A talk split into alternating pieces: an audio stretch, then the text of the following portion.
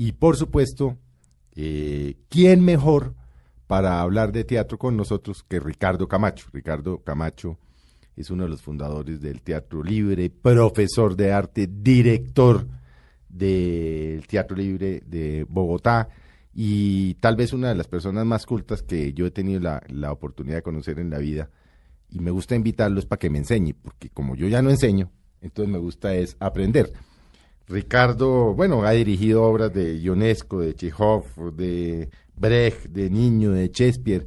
Y vamos a hablar de teatro, de teatro en Colombia vamos a hablar. ¿Por qué hemos invitado a Ricardo? Porque se cumplen 40 años de hacer patria, literalmente con las uñas, a través de, de una fundación sin ánimo de lucro, que es la Fundación Teatro Libre, en un país en donde todos nos hemos dedicado a odiar y muy pocos se han dedicado a las cosas agradables de la vida, que es el teatro. Bueno, Ricardo, muy buenas tardes, bienvenido a Mesa Blue.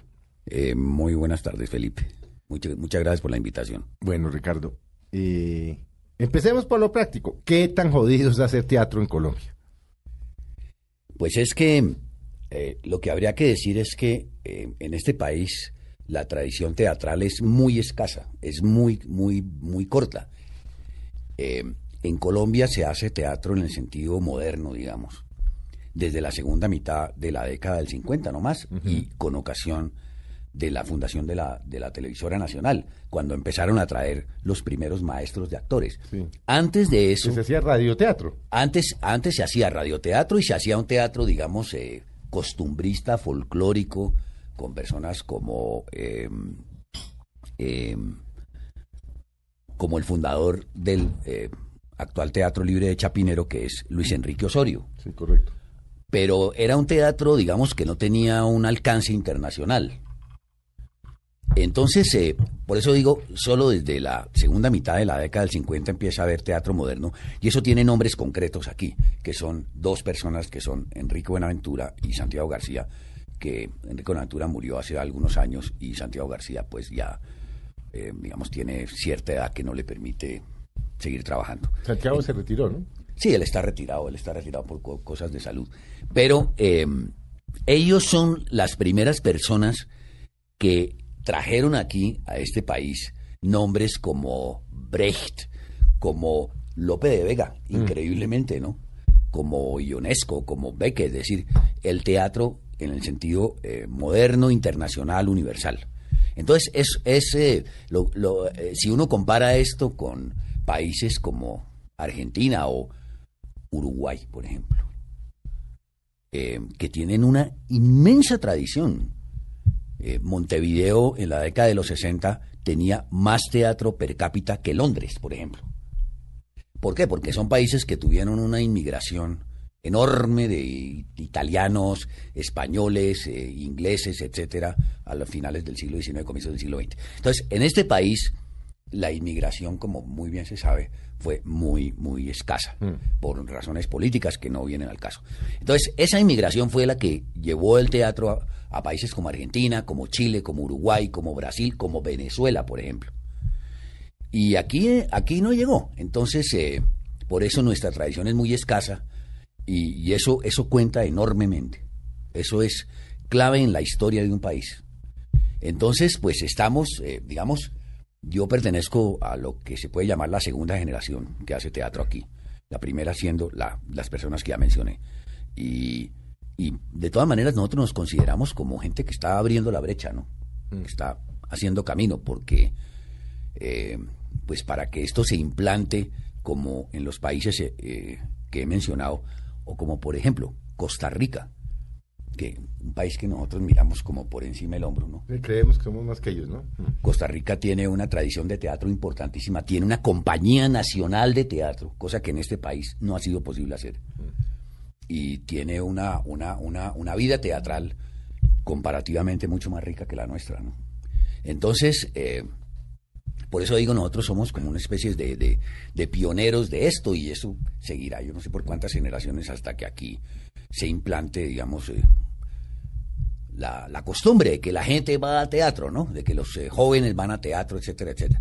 Se ha avanzado mucho, yo no discuto eso, pero, pero falta mucho camino, ¿no? Muchísimo camino. Mm. Veo a Natalia frunciendo el ceño ahí como... No, estoy interesada, me, me, parece muy interesante el tema y conocer, por lo mismo que tú decías que ahora los jóvenes pues iban a teatro, no sé cómo sería antes, me gustaría saber cómo, cómo era antes, los jóvenes iban a teatro, porque a mí, por ejemplo, me gusta ir a teatro y pienso que, que es muy nutritivo y le ayuda mucho a nivel cultural.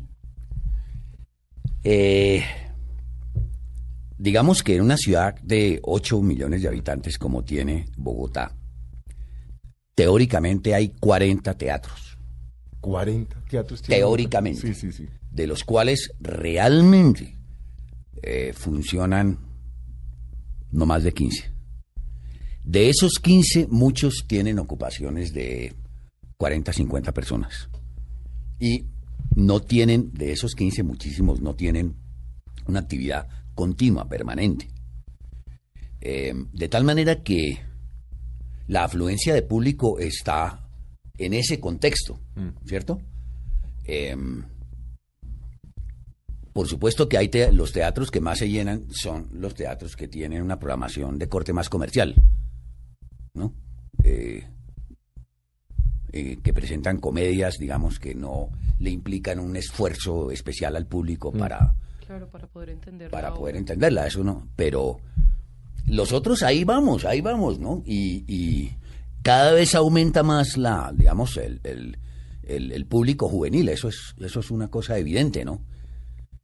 Mm, pero como decía mm. antes, falta mucho. ¿Cómo un licenciado en Filosofía y Letras de la Universidad de los Andes acaba metido en el mundo del teatro? Debemos decir que, que Ricardo se especializaba en dirección teatral en el, ah, la asociación, el, la Asociación Británica de Teatro en Inglaterra y tiene un máster en artes también en Inglaterra. ¿En qué momento usted se le ocurrió este este, esta locura. Sí, como... Eh, esta insensatez, digamos. Sí, sí, sí, esta insensatez que le ha durado 40 años, ¿no? Eh, o más. Más, más. Yo, yo estudié en el Liceo Francés y los profesores del Liceo Francés tenían un grupo de teatro, ellos los profesores, ellos. Y probablemente fue la primera vez que yo vi teatro en mi vida, ¿no? Y a mí eso me impresionó muchísimo, ¿no? Eh, y entonces, eh, yo no sé de dónde salió que les propuse a mis compañeros de clase cuando, estaba como en lo que llaman eh, 11 hoy, o sea, sexto de bachillerato, les dije, hagamos una obra. Y entonces todos me miraron ahí raro. hicimos una obra de teatro y... ¿Se acuerda cuál era? Sí, claro, era La Tinaja de Luigi Pirandello.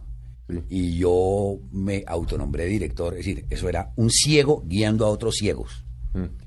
Y bueno, pero los profesores estos, los franceses, les pareció eso curioso, digamos así. Y nos ayudaron, nos ayudaron y, bueno, y ahí comenzó. Y yo después entré a estudiar eh, eh, filosofía y letras a la, a la universidad pero ya tenía el bichito. Esto es como una adicción. Mm. Y entonces ahí lo primero que yo hice al entrar a la universidad fue eh, formar un grupo de teatro ahí en los Andes, con estudiantes de diferentes carreras. Y ahí, ahí, y entonces yo, eh, eh, pues combinábamos los estudios de filosofía y letras con, con, con el teatro. En esa época no había sino una escuela de teatro que era la Escuela Nacional de Arte Dramático, que no era una escuela formal. Es decir, eh, ¿Quién la manejaba? Eso, eso, eso, creo que lo fundó Víctor Mayanino. Víctor Mayanino, sí. Sí, porque aquí nos contó el gordo Benjumea la otra vez. Eso. Yo recuerdo, por ejemplo, que... Eh, eh, Consuelo Luzardo pasó por allí. justamente a mencionar a Consuelo Luzardo.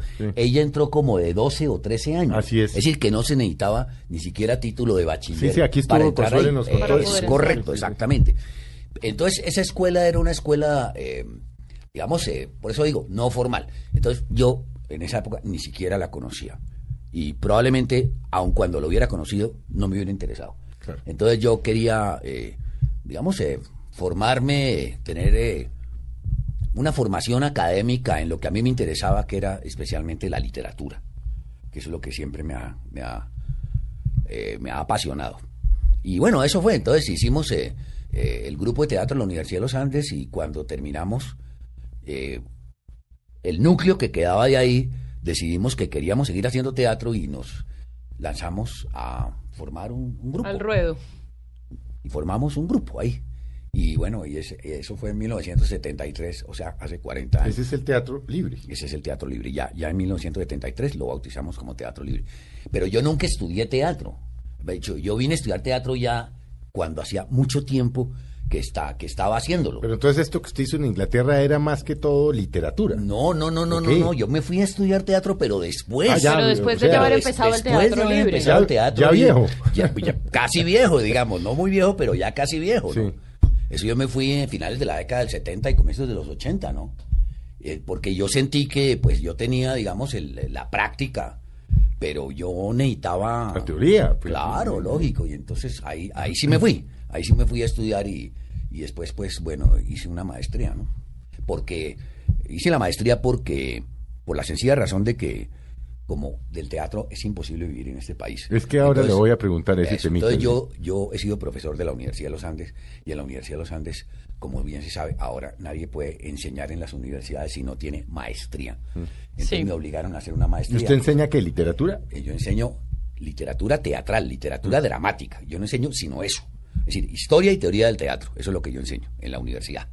Pero en la nosotros el Teatro Libre tiene una escuela de teatro que ahora está en convenio con la Universidad Central. Ah, es decir, si yo quiero estudiar teatro, ya puedo estudiar teatro de verdad con título Ah, sí, claro que sí, claro que sí. Ya hay aquí varias instituciones. Está pues la Escuela del Teatro Libre en convenio con la Universidad Central, Sí. que da un título profesional. Está la ASAP, que es la, eh, que es la, la, la Facultad de Artes de la Universidad Distrital. Está eh, eh, la Universidad del Bosque. Está la Universidad, eh, el Politécnico tiene, tiene un pregrado. Está la Universidad... eh, eh, No, ya, ya, sí. Sí, hay, hay cinco o seis, claro que sí. Ya, Ya hay donde ir a estudiar teatro. Claro, ya hay donde estudiar teatro, por supuesto, claro.